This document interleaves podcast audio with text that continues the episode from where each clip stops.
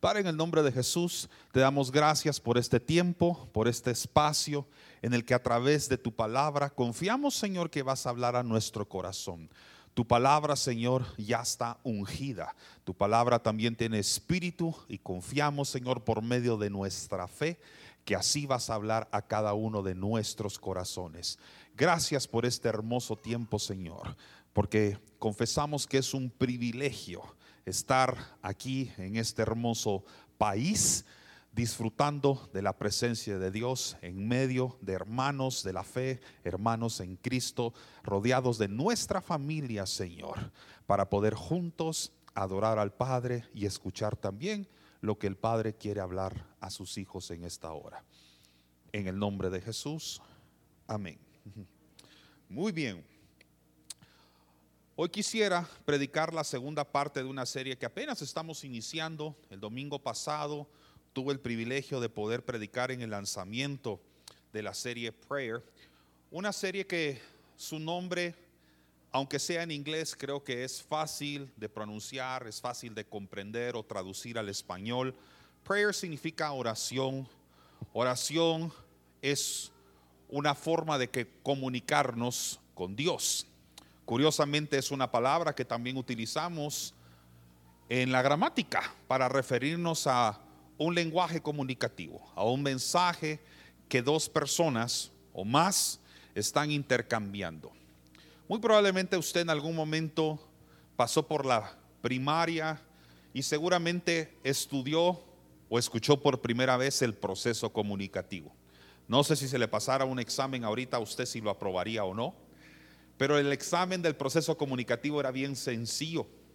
Un emisor envía un mensaje por medio de un canal que recibe un receptor. Y aunque ese proceso es bastante sencillo de entender, se queda un, un poco corto cuando lo aplicamos a los principios espirituales sobre lo que significa la comunicación con Dios por medio de la oración. El domingo pasado, para los que estuvieron y para los que no y quieran ponerse al día con los mensajes de esta serie, aprendimos que comunicarnos con Dios no es únicamente de una sola vía. No es que Dios solamente escucha nuestras oraciones, sino que una conversación con Dios es cuando nosotros hablamos, Él escucha y también cuando Él escucha y nosotros hablamos. No sé si lo dije bien. No, lo dije, lo dije igual de las dos formas. Cuando nosotros hablamos y Él escucha y cuando Él habla y nosotros escuchamos. Ahí está, ahora sí lo dije bien. Es decir, es de doble vía. Dios tiene oídos para escuchar y tiene una boca para hablar. Y si nosotros fuimos creados a la imagen y semejanza de Dios, y Él utilizó la voz para comunicarse con el ser humano cuando lo creó, él no lo hizo con la intención de que únicamente escucháramos su voz desde el cielo. Tenía la total intención y propósito de que nosotros también pudiéramos tener una conversación con Él. Y eso es lo que nosotros llamamos oración. Es triste, pero hay muchas veces, muchas veces nosotros hemos llevado un estilo de vida al que denominamos cristianismo sin tener realmente una relación personal o cercana con Cristo. Y qué triste sería decir que nosotros seguimos a un Dios o creemos en un Dios, que somos seguidores, que nos llamamos a sí mismos cristianos, pero que seguimos a un Dios con el cual nosotros no tenemos comunicación. También qué triste debe ser para un padre el saber de que hay hijos en la tierra que dicen que son sus hijos, confiesan ser sus hijos, pero que nunca hablan con él. Cualquier buen padre que está acá sabe que la comunicación con sus hijos es crucial. Y a pesar de que a veces nos distanciamos físicamente, porque los hijos se van de casa, se van de la ciudad, cambian o mudan de país, la comunicación sigue siendo un vehículo muy importante. Y vivimos en un tiempo en el que la comunicación cada vez es más estrecha, por lo menos digital o electrónicamente. Así que creo que esta serie nos va a conectar comunicativamente mejor y más con nuestro Padre Celestial. He titulado el mensaje de esta mañana, la segunda parte, oración de auxilio. ¿Cuántos de ustedes en algún momento han estado en una emergencia donde necesitan auxilio inmediato? Levante su mano, por favor. No me refiero únicamente a situaciones espirituales, sino que peligrosas. Buscamos algún servicio de emergencia, alguien que pueda llegar a auxiliarnos, ayudarnos en tiempos de dificultad. Y así como en los tiempos de dificultad, esperamos que aquellas personas que tienen la capacidad de auxiliarnos reaccionen de una forma rápida e inmediata, Dios también puede funcionar de la misma forma, rápido e inmediatamente. Si alguien se cae, si alguien tiene un accidente, el número telefónico normalmente, por ejemplo, en los Estados Unidos apenas tiene tres dígitos y es fácilmente memorizable. Y la razón por la que solamente tiene tres dígitos es porque usted no quiere marcar un número de emergencias para atender a alguien que la necesita con un 1-800-354-452, etc. Usted espera una reacción inmediata del servicio de emergencia. En Guatemala cada vez más eso se ha popularizado más. Los servicios de emergencia están más disponibles para las personas y los números para poder acceder a esos servicios cada vez son más breves, más cortos. Y esperamos pues que las ambulancias, las atenciones lleguen lo más rápido posible. Yo creo que todos hemos estado en situaciones donde necesitamos el auxilio inmediato también de Dios. Si nos identificamos con la prédica de hoy, espero que Dios hable a su corazón, sea edificante lo que usted va a escuchar y más importante aún lo pueda poner en práctica y también lo pueda compartir con alguien a quien usted sabe que le puede servir este mensaje. Porque todos en algún momento hemos estado, estamos o estamos por entrar en una circunstancia donde necesitamos ayuda de Dios inmediata. Por eso he titulado el mensaje esta mañana, oración de auxilio. Lo cierto es que estas oraciones de auxilio muchas veces son necesarias en momentos de muchas dificultades. Diga dificultad, por favor. Esta palabra la vamos a estar repitiendo mucho en la enseñanza de esta mañana. La palabra dificultad, crisis o problema. Pero quiero enfocarme mucho en esa palabra, sobre todo porque nadie las desea.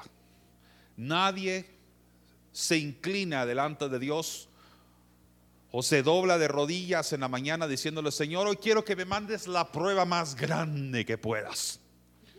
Y aunque nadie hace esa oración, lo cierto es que las pruebas de todas formas llegan a los cristianos o a los no cristianos. Pero quiero enfocarme en esas pruebas que nos llegan a los hijos de Dios, que no necesariamente estamos pidiendo, pero que aún así llegan.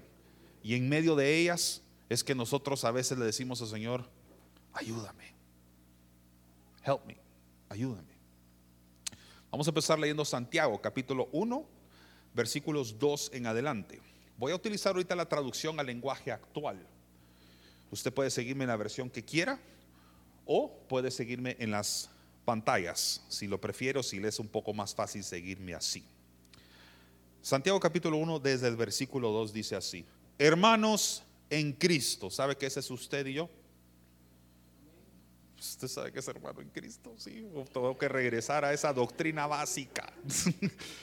usted y yo somos hermanos en Cristo. O sea que eso es para nosotros. Hermanos en Cristo, ustedes deben sentirse muy felices cuando pasen por toda clase de dificultades. Y eso no lo dijo el pastor. Eso está en su Biblia.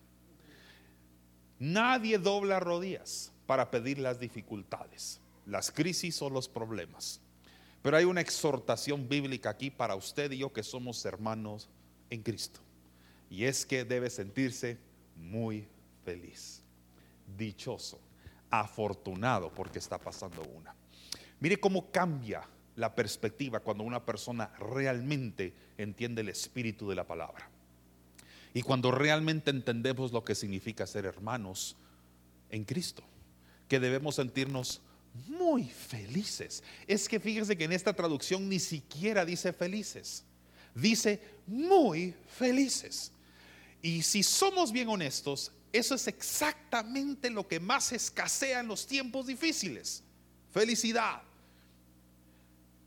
Pero, aunque no me lo crea, a lo largo de mi vida he llegado a conocer personas que me han inspirado mucho, porque en los tiempos de mayor dificultad de su vida he visto que el rostro, el, en su rostro no ha faltado una sonrisa. Creo que fue hace un par de semanas que les compartí que entristeció el corazón de muchos del cuerpo de Cristo aquí en Guatemala, a mí en particular también me afectó el fallecimiento de una persona que marcó muchas vidas en el Evangelio. Algunos de ustedes probablemente no lo conocieron, fue mi pastor durante muchos años, estoy refiriéndome al apóstol Romeo Guerra. Pero una de las cosas que más me impactó, tanto en la funeraria como en los servicios que hicieron en honor a, en memoria de su vida aquí en la tierra, fue ver el rostro de, de su familia, particularmente de su esposa, ahora viuda, la hermana Judith. Impactante ver la fe inquebrantable de esa mujer en medio del fallecimiento de su esposo. Estuvo a la par de él hasta el último minuto y toda la vida que se conocieron sirvieron al Señor juntos. Y los vi, los tomados de la mano durante tantos años orando por el cuerpo de Cristo, la iglesia en Guatemala y por, la, por Guatemala en general. Y uno esperaría ir a un funeral o ver la transmisión, porque hasta pasaban eh, lives o en vivo de esto, y ver, la, ver la, la cara, el rostro, la expresión de ella, a pesar de que se sabía que estaba pasando por un tiempo difícil, y orando y clamando a Dios Recuerdo cuando le entregaron el micrófono en un servicio que hicieron en su nombre y todos esperamos que en ese momento se iba a quebrantar. Al contrario, tenía la fe inquebrantable. En uno de los tiempos más difíciles, ella estaba feliz porque su esposo estaba en los brazos de Dios. Hay personas admirables así en la tierra. Y probablemente usted ya está conociendo gente en su familia, en el cuerpo de Cristo, que usted ve que están pasando la difícil. Y usted dice, si yo estuviera en los zapatos de ellos, no sé cómo estaría. Y es admirable cómo están de pie, sirviendo a Dios, diciendo, sí, las cosas están mal, pero aquí estamos todavía firmes sirviendo al Señor. Realmente han entendido el poder del Evangelio. El Evangelio no es para acariciar nada más nuestros sentimientos y emociones. El Evangelio es retador, es desafiante, es duro y a veces pone a prueba nuestro carácter, nuestra fe y nuestra confianza en Dios. ¿Me están siguiendo acá? Así que usted tiene que sentirse muy feliz. Pero ¿por qué me quiero sentir feliz en medio de una dificultad? La misma palabra lo va a responder. Siga leyendo conmigo. Así, cuando su confianza en Dios sea puesta a prueba, todos digan prueba, ustedes aprenderán a soportar con más fuerza las dificultades. Por lo tanto, deben resistir la prueba hasta el final para que sean mejores y puedan obedecer lo que se les ordene. Aquí hay algo muy valioso que extraer. Y así como lo hice el domingo pasado, quise poner una declaración personal, o sea, traducir esto a primera persona, convertirlo en una declaración personal que le quede a cada persona que le haya calado este versículo y lo quiera aplicar en su vida. Así que usando exactamente el mismo espíritu de este versículo, hice una adaptación personal únicamente para ponerlo en práctica. Y lo hice así, por si usted quiere leerlo en la pantalla. Las dificultades ponen a prueba mi confianza en Dios. Así aprenderé a soportar con más fuerza las dificultades futuras. Y además seré mejor y seré obediente. Esta es la forma en la que yo adapté a una situación personal, es decir, en primera persona, lo que el pasaje anterior en Santiago 1 nos está diciendo. La confianza en Dios va a ser puesta a prueba. Y cuando usted supera esas pruebas, usted estará más preparado para las futuras situaciones difíciles. Y no dice que solamente será una mejor persona, sino que termina este verso en Santiago diciendo que además usted será obediente. O sea que las pruebas son importantes. Pregúntele a cualquier profesor, cualquier maestro, cualquier persona que haya estudiado un poquito de pedagogía y le va a explicar la importancia de la evaluación. Lo cierto es que a veces somos muy mal evaluados por los maestros. lo entiendo. No todos saben evaluar correctamente. Pero la evaluación pone a prueba el aprendizaje de los alumnos. Y si no fuera por las pruebas que usted pasó en la escuela, colegio, universidad, usted no hubiera sido el alumno que fue. Las pruebas ponen las dificultades, ponen nuestro corazón, preparan nuestro corazón para las pruebas más difíciles. Y por eso las pruebas gradualmente se van haciendo más complejas y más complejas. No va a comparar la complejidad de la prueba que usted hizo en primer grado a la que hizo en quinto bachillerato cuando se graduó. Ha sido más difícil. Pero si no hubiera sido por las primeras, jamás hubiera llegado a las últimas. Su aprendizaje cada vez fue mejor, sus conocimientos cada vez fueron ampliados y conocidos. Y fue hecho porque cada prueba se hizo gradualmente más difícil y más difícil. Hable con cualquier atleta. Las pruebas que hacía al principio de su entrenamiento no se comparan con las que hace ahora que es un atleta profesional. Los atletas cada vez hacen pruebas más difíciles, más complicadas. Cuando usted empezó un entrenamiento, por ejemplo, seguramente empezó con drills, técnicas sencillas, y cada vez se fueron haciendo más intensas y más intensas. ¿Y qué es lo que sucede cuando nosotros somos aprobados? Vamos a 1 Pedro capítulo 1 versículo 7, avanzando por favor. Este complementa el pasaje anterior. 1 Pedro capítulo 1 versículo 7 dice, la confianza que ustedes tienen en Dios es como el oro. Y así como la calidad del oro se pone a prueba con el fuego, por cierto, esa es una referencia de Proverbios para los que quieren apuntarlo ahí, porque también está en Proverbios 27, 21, que la, eh, la, la confianza se pone a prueba con el fuego.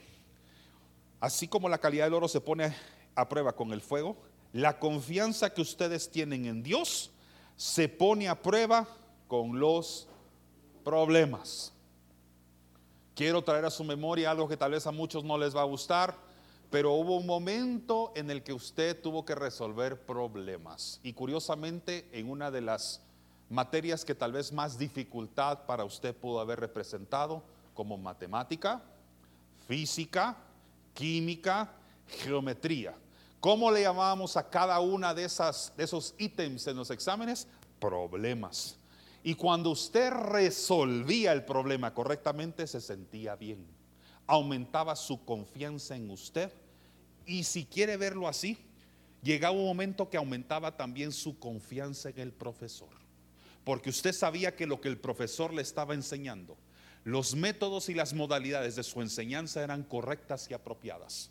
No solamente comprobó que usted sabe, comprobó también que el maestro le está enseñando apropiadamente. Tal vez usted no lo entendió así hasta que se lo estoy diciendo ahora. Pero alumno, estudiante, cualquiera que me esté escuchando, la próxima vez que usted le vaya bien en una ciencia, sea cual sea, no solamente se sienta satisfecho usted de haber alcanzado una buena meta. Recuerde que también tuvo una maestra o un profesor que lo alcanzó hasta esa meta, lo hizo llegar ahí. Aumentó su confianza en usted, pero también aumentó la confianza en la persona que lo puso a prueba. Y esa es la razón por la que muchos de nosotros, si recordamos el pasado, estamos muy agradecidos con personas que nos enseñaron valiosas lecciones. Y no me refiero únicamente en el marco educativo. Aquí estoy hablando de papá, mamá, abuelos, abuelas, tíos, pastores, ministros, mentores, líderes, jefes, que de alguna forma sembraron sabiduría en nosotros. Y muchas veces esa confianza, ese cariño que creció entre nosotros y ellos fue el resultado de una prueba, una dificultad que atravesamos juntos que no solamente hizo incrementar mi confianza en mí, sino la confianza de esa persona que lo tenía todo bajo control y que sabía que lo que yo estaba haciendo y por lo que yo estaba pasando era para mi bien. ¿Cuántos vamos aquí bien? Entonces, ¿qué pasa si salimos aprobados? ¿A cuánto no les gusta pasar el examen? ¿Sí? Raspadito, pero pasar. ¿Sí? La nota mínima sigue siendo el 60 a nivel educativo nacional general, ¿verdad? Pero hay algunas instituciones que lo han elevado a 65 puntos, otros 70, otros 80, pero aunque sea la nota mínima, pues, pero ¿qué pasa si salimos aprobados? La misma Biblia no lo dice. Continúo leyendo 1 Pedro 1.7. Si ustedes pasan la prueba, su confianza será más valiosa que el oro, pues el oro se puede destruir. Así cuando Jesucristo aparezca, miren esto, hablará bien de la confianza que ustedes tienen en Dios, porque una confianza que ha pasado por tantas pruebas merece ser alabada. Mire usted, una cosa es que nosotros hablemos de Jesús y otra es que Jesús se sienta orgulloso de nosotros también y hable de nosotros. Qué impresionante llegar a una parte de las escrituras donde vemos de que Jesús puede mencionar nuestro nombre como un padre que está orgulloso de lo que su hijo hizo o alcanzó. Yo he visto padres a veces hablar orgullosamente, y voy a usar una palabra que yo sé que se usa normalmente en el contexto negativo, pero déjenme usarla solo para que todos lo podamos entender humanamente bien. He escuchado a padres hablar orgullosamente de los éxitos y los logros de sus hijos y decir, este es el trofeo que alcanzó cuando logró tal competición. Esta es la cinta que se ganó cuando ganó tal combate. Esta es la medalla que obtuvo por haber alcanzado tal cosa. Cada padre que está orgullosamente presumiendo, por así decir, los logros de sus hijos, es porque está orgulloso que atravesó una dificultad, atravesó una prueba complicada y difícil, y ahí está el galardón. Pues así también es Jesús.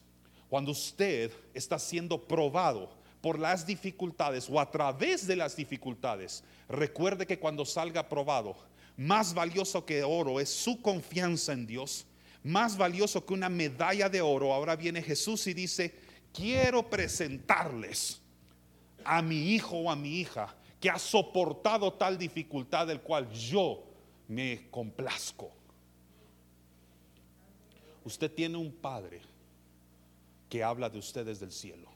Usted es un hijo que en la tierra habla de un padre en el cielo. Pero quiero que entienda hoy que también tiene un Padre que desde el cielo habla de usted también a los ángeles. Tiene a Jesús sentado a la diestra del Padre. Hoy le voy a llevar esa referencia. Tiene a Jesús sentado a la diestra del Padre hablando de lo que usted en la tierra está haciendo. Siéntase dichoso por las dificultades que está atravesando, porque cuando las supere, usted tiene un galardón hermoso, más valioso que cualquier oro, más valioso que cualquier medalla de oro que usted cuelgue en la pared, es que Jesús hablará bien de lo que usted hizo. Quiero llevarlo a un ejemplo de una prueba. Una de las pruebas en la Biblia hay muchísimas, pero decidí centralizarme en esta porque es sencilla, es fácil de entender. Creo que muchos de nosotros nos familiarizamos con la historia y además consciente de que aquí adentro de nuestra congregación hay muchos jóvenes. Y los que no son tan jóvenes son los que gritaron, es lo más simpático. No, son bromas. Conscientes de que aquí adentro hay varios adolescentes, decidí hacer o enfocarme en una prueba que, aunque es difícil la prueba, la historia es fácil de asimilar porque la mayoría de nosotros la conocemos.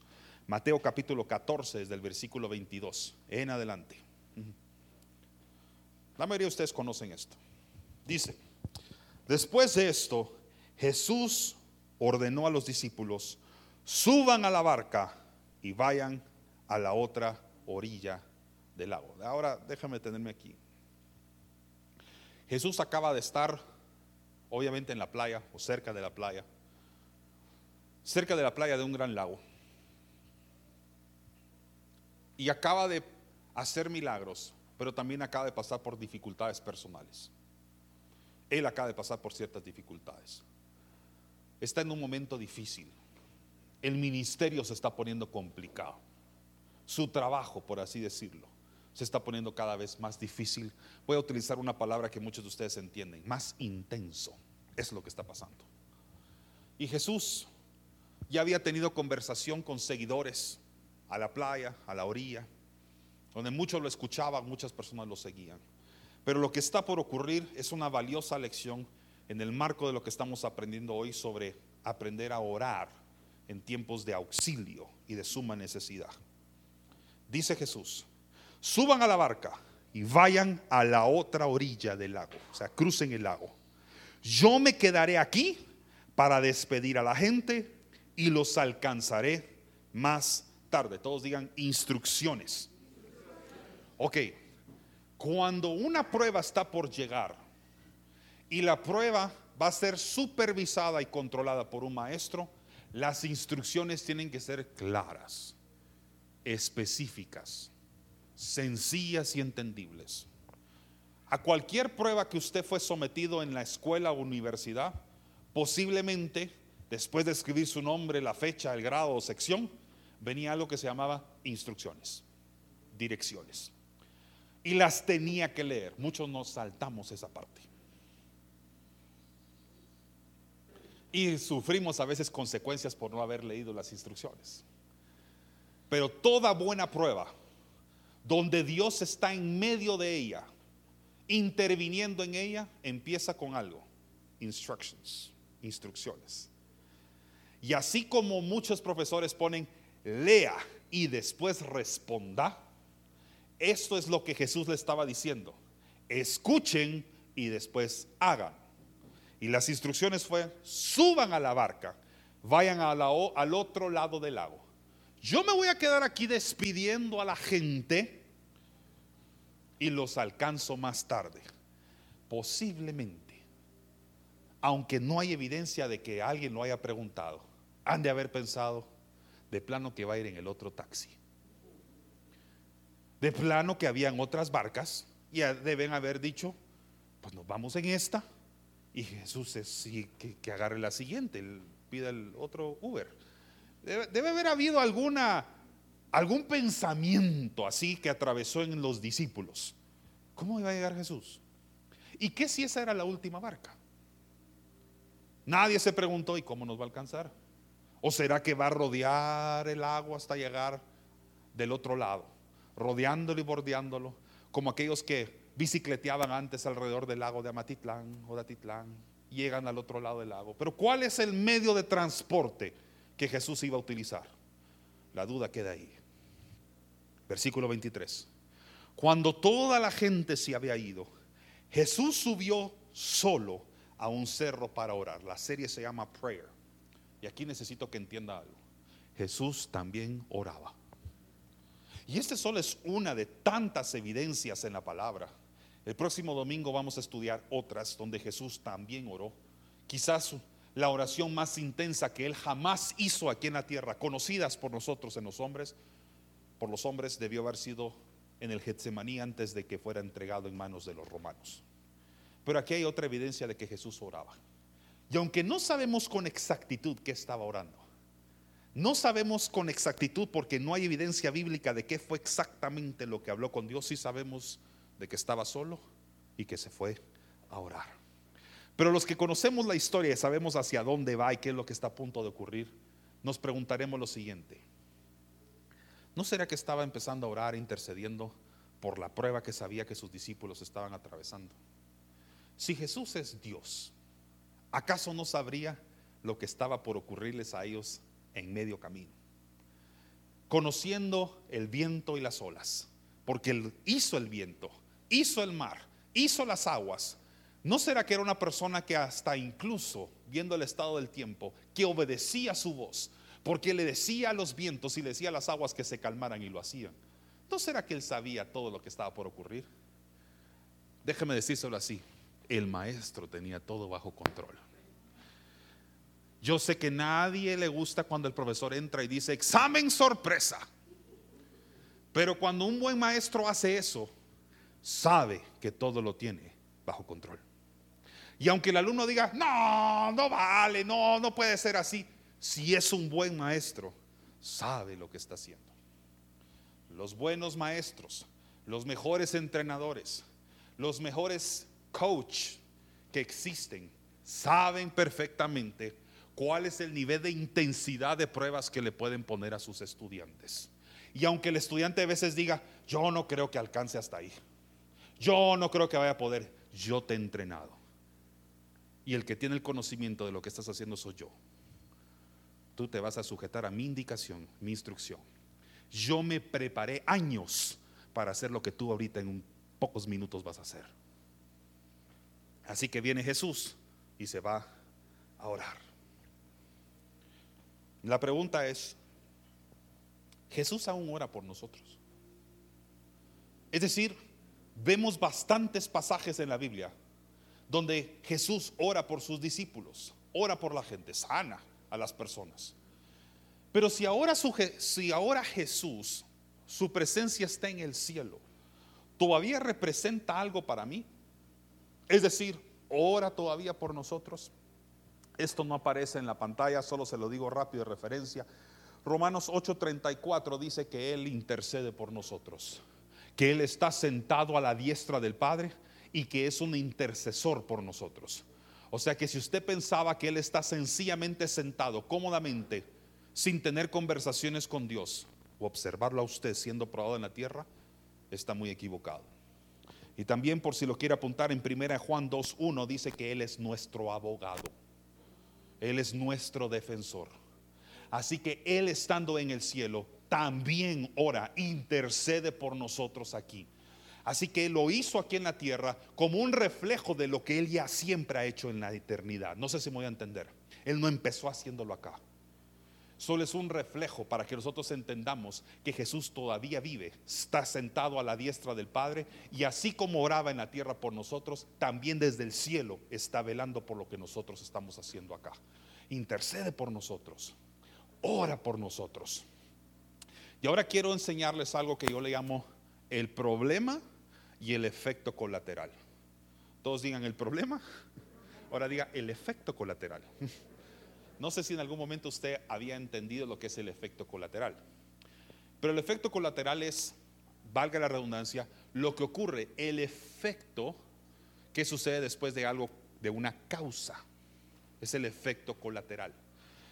Vamos a estudiar ahorita lo que yo le llamo las dificultades y los efectos colaterales. Versículo 24 creo que lo describe muy bien. Mientras tanto, la barca ya se había alejado bastante de la orilla y navegaba contra el viento. Todos digan aquí dificultad. Aquí está la dificultad porque navegar en contra del viento es difícil. Ir contra el viento no es fácil. En aquel entonces no existían las máquinas que existen hoy, así que navegar en contra del viento era el reto más difícil que cualquier navegante o cualquier persona que estuviera en un barco tuviera que atravesar a medio lado. Eso es la dificultad. Navegaban contra el viento y las olas la golpeaban. Esa es la barca. Ese es el efecto lateral. Ese es el efecto colateral. Déjeme explicarlo por qué. Porque para que una ola se, se haga, para que una ola se forme, a esas profundidades de las aguas es porque el viento tiene que soplar muy fuerte. Haga un sencillo experimento por su cuenta, solo no lo haga aquí. Agarra un vaso con agua o cualquier recipiente y empiece a soplar fuerte sobre él y va a haber microolas ocurrir dentro de ese recipiente. Para que una ola se forme, aparte de que obviamente tiene que haber movimiento abajo, abajo de las aguas, también hay un movimiento superior que es el viento que empieza a soplar fuertemente. Por eso la dificultad hace un efecto colateral que son las olas, que son las que golpean el barco. Ahora preste atención por favor y no se me vaya a perder acá. Le quiero poner algunos ejemplos. Tal vez con estos ejemplos usted pueda entender mucho más la relación de un problema con el efecto lateral. Por ejemplo, el problema puede ser desempleo. Y el efecto colateral que ocurre a raíz del desempleo es la escasez. El no estar ocupados, no tener trabajo, tener un negocio inactivo o que no ha dado fruto, causa como consecuencia escasez. Entre muchas cosas más, por supuesto, pero aquí puse una. ¿Entiende la relación de problema con el efecto colateral? Le pongo otra. Problema, que haya crisis en la familia. El efecto colateral, división entre sus miembros. ¿Pueden haber más? Sí, pero solo le puse una para que fuera sencillo de entender. Hay crisis en la familia Y entonces a raíz de eso, la comunicación de papá e hijos o la relación entre los cónyuges puede irse distanciando hasta que haya división, probablemente hasta un divorcio, crisis familiar. Otro más, problema, una enfermedad. Pero su efecto colateral puede ser la falta de recursos. No solamente el problema es la enfermedad en sí, sino el hecho de que usted no tenga recursos para comprar medicamentos. No tenga un seguro para poder afrontar. Ese es un problema más grande. Y cualquier persona acá que ha atravesado por eso sabe lo que estoy diciendo. A veces causa más carga el efecto colateral que el mismo problema. Algunos lo han entendido muy bien.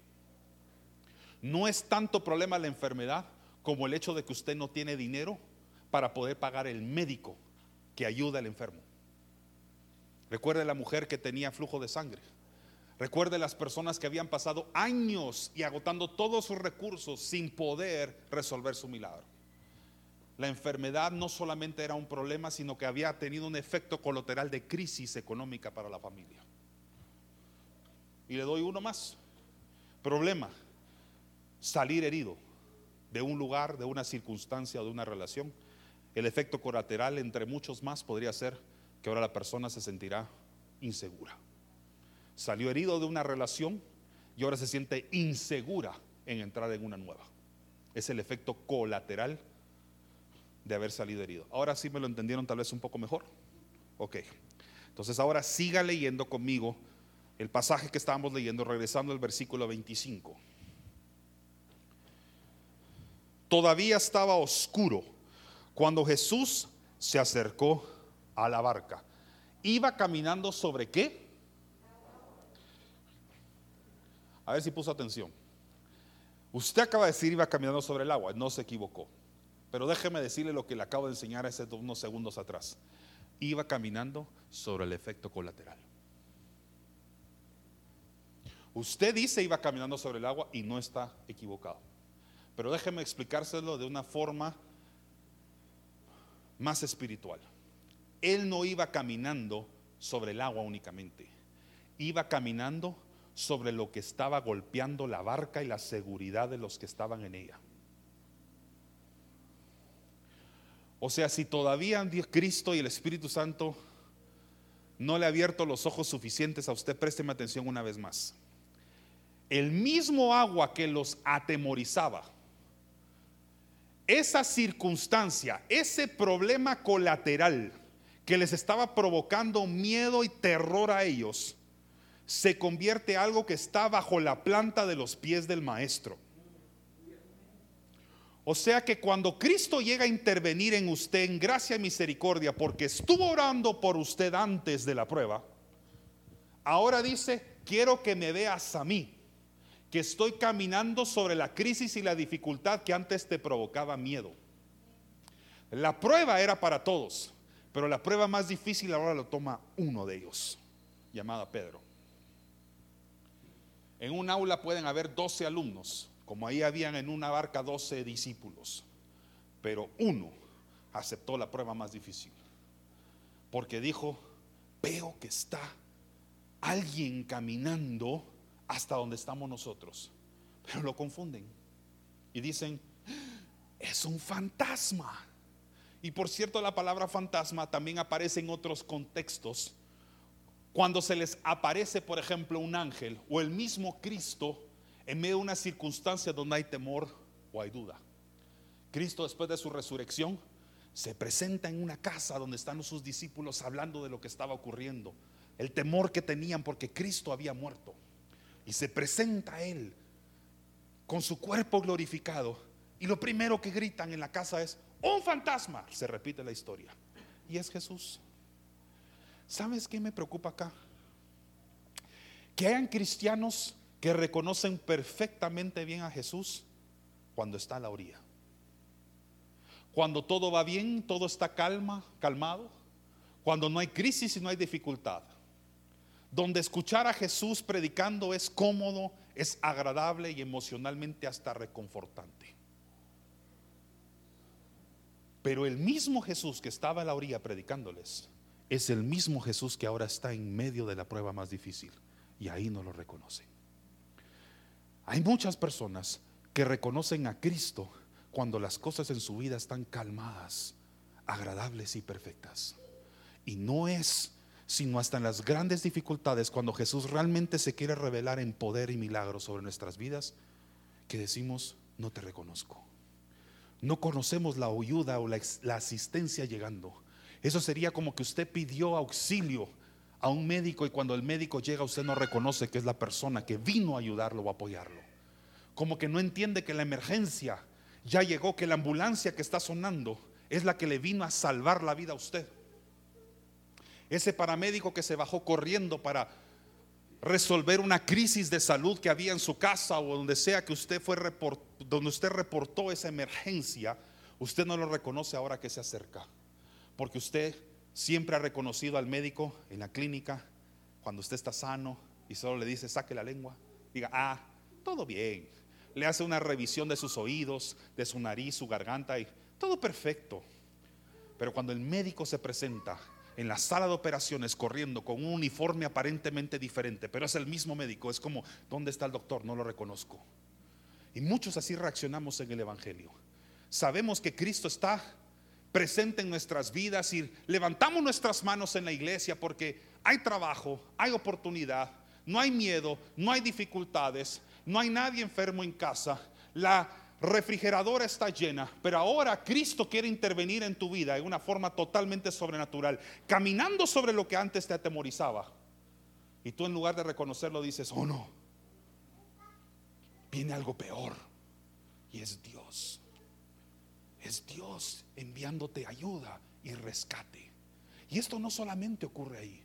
En tiempos de ayuda y rescate, Dios enviaba ángeles y mensajeros. Y lo primero que los mensajeros tenían que decir es, no teman porque ante la presencia de un enviado por Dios, lo primero que la gente manifiesta y siente es miedo, temor.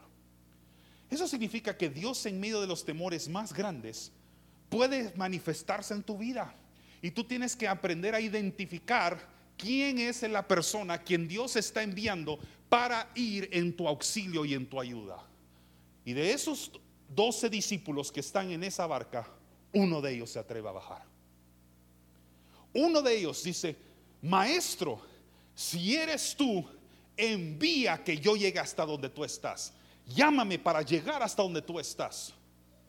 Y viene Jesús y le dice, ven aquí hasta donde yo estoy. Y Jesús, así como estoy yo acá, se baja de la barca y sabe dónde pone el pie. Sobre lo que antes le estaba dando miedo y mientras mantiene sus ojos puestos en Jesús, está caminando encima del problema colateral. Está caminando, déjeme ponerlo en su vida personal, está caminando sobre la escasez, está caminando sobre las dificultades, sobre la división familiar, sobre el divorcio, está caminando sobre la escasez, el hecho de que usted le falte el trabajo, todo está caminando sobre eso hasta donde está Jesús. Y el problema se presenta cuando se despista desvía su atención de la mirada de Jesús y empieza otra vez a ver el problema, la escasez y todo. Porque ahora está en una prueba de fe como nunca antes. Quedarse en la barca era más seguro que estar caminando sobre el agua. Y de pronto, como todos nosotros, se nos olvida quién es que lo está llamando. Y empieza entonces a fijarse en otra vez en los problemas colaterales. Póngamelos ahí por favor otra vez. Empieza a darse cuenta en aquello que le causaba miedo. Le empieza a darse cuenta en la escasez. Siguiente, empieza a darse cuenta de la división familiar. Siguiente, este empieza a darse cuenta de la falta de recursos y cuando desvía esa atención, todos los problemas que antes le estaban causando miedo, ¡pum! hace que se vuelva a hundir. Curiosamente, esa es la palabra que a veces utilizamos cuando estamos en tiempos de dificultad. ¿Cómo te sentís? Con la agua hasta acá. Que me estoy hundiendo en temor, en miedo. Y Jesús solo está diciendo, levante la mirada y ve a quién estoy enviando en tu auxilio, en tu ayuda. Es a Jesucristo el que murió por ti. El único que puede quitarte ese miedo del corazón. ¿Cuántos me están siguiendo acá? Qué bueno, porque me perdí. Así. Entonces, voy a rezar el versículo 25 porque si no me pierdo. Todavía estaba oscuro cuando Jesús se acercó a la barca, iba caminando sobre el agua. Los discípulos lo vieron, pero no lo reconocieron. Llenos de miedo gritaron, un fantasma, un fantasma. Y enseguida Jesús les dijo, cálmense, soy yo. No tengan qué. Ok. Jesús no calmó el agua. Jesús no calmó la escasez. Jesús no calmó los problemas colaterales. Jesús quitó el miedo del corazón de los que estaban ahí. Las pruebas más difíciles se ganan no cuando Jesús viene y calma los problemas, sino cuando quita el miedo en nuestro corazón porque aprendemos a confiar más en Él. Porque entonces estamos preparados para las pruebas más difíciles. Acuérdense que este es el inicio de la preparación de ellos como discípulos. El Pedro que salió de la playa no es el mismo Pedro que va a llegar al otro lado del lago. El Pedro, la versión de Pedro que conocimos cuando Jesús estaba predicando en la playa, no es el mismo Pedro, no serán los mismos discípulos que llegarán del otro lado. Usted nunca va a salir como la misma persona después de una prueba superada. Va a valer más que el oro la confianza que usted ganó. Entonces Pedro le dice en el versículo 28, Señor, si realmente eres tú, ordena que yo camine también sobre el agua. Jesús le dijo, ven. De inmediato Pedro bajó de la barca, caminó sobre el agua y fue hacia Jesús. Pero cuando sintió la fuerza del viento, tuvo miedo. Y aquí es donde yo quería llegar. Ahí mismo empezó a hundirse y gritó, ¿qué dice ahí?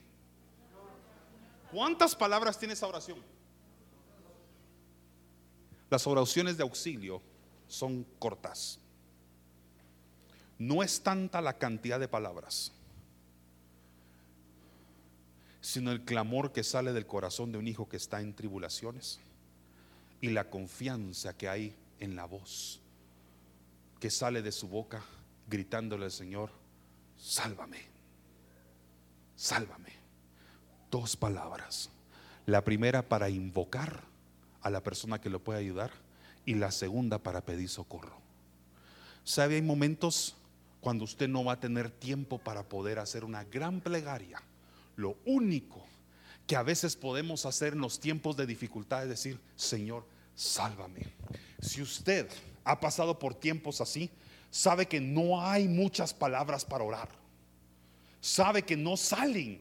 Y por eso a veces necesitamos recurrir a ciertas canciones de adoración o buscamos que alguien ore por nosotros porque sencillamente no salen las palabras. ¿Cuánto tiempo tenía él para poder orar si se estaba hundiendo? Sabe, hay veces que el tiempo está en nuestra contra. Habla el tiempo cronológico. Y no tenemos más palabras que decir y el Señor dice, si tan solo pides a mi ayuda. Por un instante antes de hundirse, por un instante antes de morir, vuelve a regresar su mirada a Jesús que está caminando sobre las circunstancias, justo antes de morir pues asumo que tal vez sabía nadar, ¿va? pero hagamos de caso que se iba a hundir. Entonces Jesús, todos digan, extendió su brazo. Déjeme darle una nueva palabra a ese brazo. Extendió su misericordia. Porque bien le pudo haber dicho, ¿verdad que no aprendes? Como a veces lamentablemente ejercemos mal la paternidad acá. ¿No entendiste, va? Jesús extendió su brazo, déjeme de ponerle una palabra más espiritual, extendió su misericordia hacia nosotros. No le dijo, ya tenías que pasar por lo mismo, eso te pasa por no confiar en mí. Si empieza él la regañada, se sigue hundiendo clu, clu, clu, clu, clu, clu. Y el nombre Pedro, al final se hubiera llamado Nemo, o no sé, pero no hubiera sido Pedro. Pedro, Tú confías muy poco en mí. ¿Por qué dudaste? En cuanto los dos subieron a la barca, el viento dejó de soplar. Ahí está el milagro. Cuando llega la misericordia, el viento, ¿se acuerda que el viento era la dificultad? No el efecto colateral. La dificultad es lo que sopla sobre los problemas que terminan afectándonos a nosotros. O sea, no quitó los síntomas, quitó la raíz. No le dijo a las aguas que dejaran de hacer olas. No le dijo a las olas que dejaran de golpear. Le dijo, usted, llamado viento, que está soplando muy fuerte, que hace que las olas se produzcan y golpeen la barca, ustedes usted que se llama viento se va a callar. Es como que él hubiera dicho, yo no voy a quitar el divorcio de tu familia. Ese es el efecto colateral. Yo voy a regresar a la dificultad real y la raíz del problema. Y es esa crisis, esa la falta de comunicación entre padres e hijos. Yo, como dice Malaquías, volveré el corazón de los padres a los hijos y los hijos a los padres. Lo dije al revés, pero igual es lo mismo.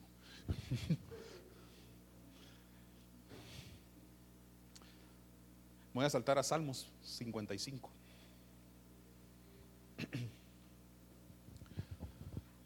Yo siento que lo que yo predico es porque el Señor me lo da con un propósito, un objetivo para los que lo van a escuchar. Y yo me pregunto si alguien acá no está atravesando o acaba de atravesar algo como esa oración que leeremos ahorita en Salmo 55. Salmo 55 refleja, en mi opinión, uno de los clamores u oraciones de auxilio más grandes. Habla de un corazón que está completamente lleno de temor, terror, miedo. Los miedos más grandes que usted en vida podría llegar a atravesar están reflejados en Salmos capítulo 55. Y me pregunto si alguien acá no se siente así o conoce a alguien que se siente así. Se lo voy a leer textualmente según la versión Reina Valera. Mi corazón está dolorido dentro de mí y terrores de muerte sobre mí han caído. Temor y temblor vinieron sobre mí y terror me ha cubierto. Y dije, ¿quién me diese alas como de paloma? Volaría yo y descansaría. Yo no le deseo a usted que se siente así, pero lo cierto es que atravesamos momentos sumamente difíciles donde así sentimos el corazón literalmente, como que la muerte está a punto de visitarnos, como que el punto y final está a punto de marcarse en algo. Y eso provoca miedo. Y le voy a colocar aquí los miedos más comunes, según un libro que leí hace muchos años. Los miedos más comunes que atraviesa el corazón de los hombres son estos ocho. Cualquier otro miedo encaja en una de estas categorías. Número uno, y no va en un orden en particular, miedo a la soledad, miedo a las finanzas, tanto por tenerlas como por perderlas. Aunque no me lo crea, no solo la gente tiene miedo por perder dinero, hay gente que tiene miedo por haberlo ganado, porque no sabe qué hacer con él o que se lo pueden quitar. Miedo a salir herido, tanto físico como emocionalmente. Miedo a perder algo valioso o perder a alguien de mucho valor. Miedo a fracasar, miedo a la muerte, miedo al rechazo y muy importante el número 8, miedo a lo desconocido, a lo que no sé. Cualquier miedo que usted haya tenido que no haya mencionado encaja en una de esas ocho categorías, si no hasta en varias. Y la pregunta es, ¿qué dice Dios para cada uno de esos miedos? Para que ésta se convierta en su oración. Si usted está atravesando una dificultad, que está provocando un efecto colateral para usted que se llama soledad, se llama escasez financiera, se llama salir herido porque físico emocionalmente usted no está bien. Ese miedo a perder algo o alguien, o que usted ya perdió algo o alguien, ese fracaso, ese miedo a la muerte, tanto muerte personal como que se muera una persona a quien usted ama, ese miedo al rechazo, miedo a lo desconocido. ¿Qué dice Dios con respecto a cada uno? Léalo por favor conmigo. Voy a ir rápido. Le pido que por favor preste su atención porque estoy llegando al final del mensaje. Y le pido a Dios que ahorita, desde ya su corazón sea ministrado. Porque hablaré sobre cada uno de esos miedos. Y no puedo citar muchos versículos bíblicos por cuestiones de tiempo sobre lo que cada uno de esos miedos puede representar como prueba. Y como Dios en medio de esa prueba, Dios puede intervenir pero preste atención, por favor, sobre la soledad. ¿Qué dice Dios? En Isaías 41 dice Dios, no temas, porque yo estoy contigo. No desmayes, porque yo soy tu Dios, que te esfuerzo. Siempre te ayudaré, siempre te sustentaré con la diestra de mi justicia. ¿Qué dice Dios sobre la escasez? Lucas capítulo 22.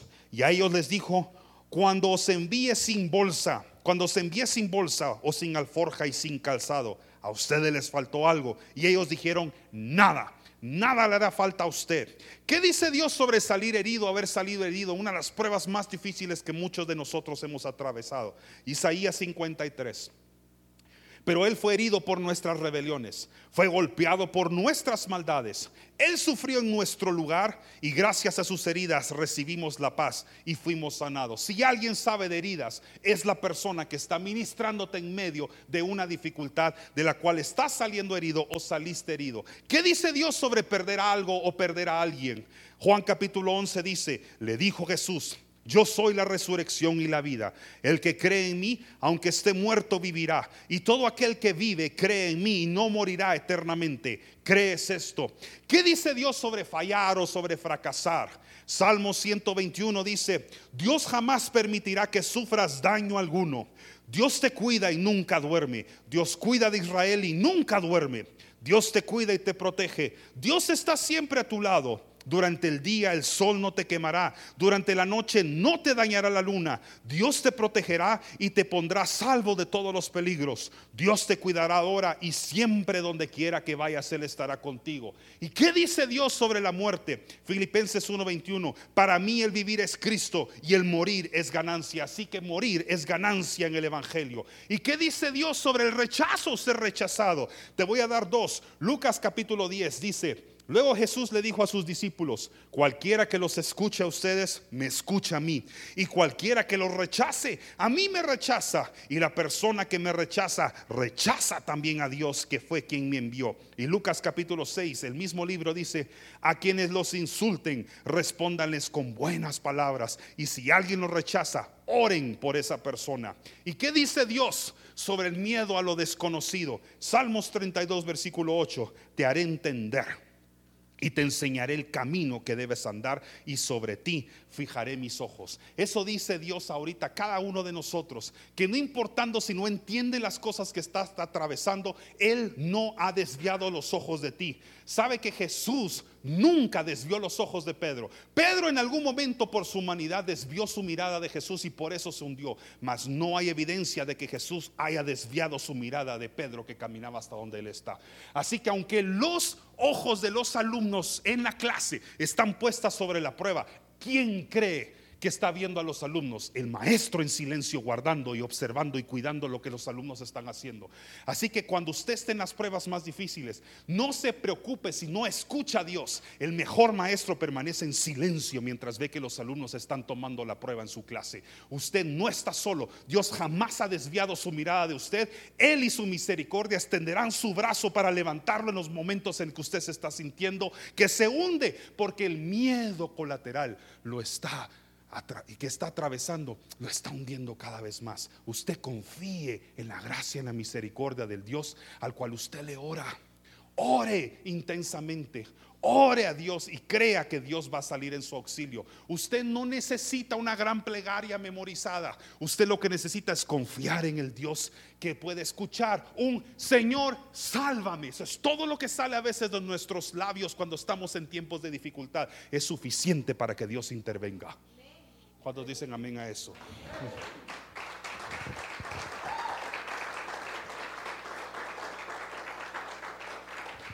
Quiero cerrar ministrándole primero de Pedro 5.7. Primera de Pedro 5.7. Dice así. Así que, esto es para usted. Pongan sus preocupaciones. ¿En dónde? En las manos de Dios. Pues Él tiene cuidado de ustedes ponga sus, sus preocupaciones en las manos de Dios.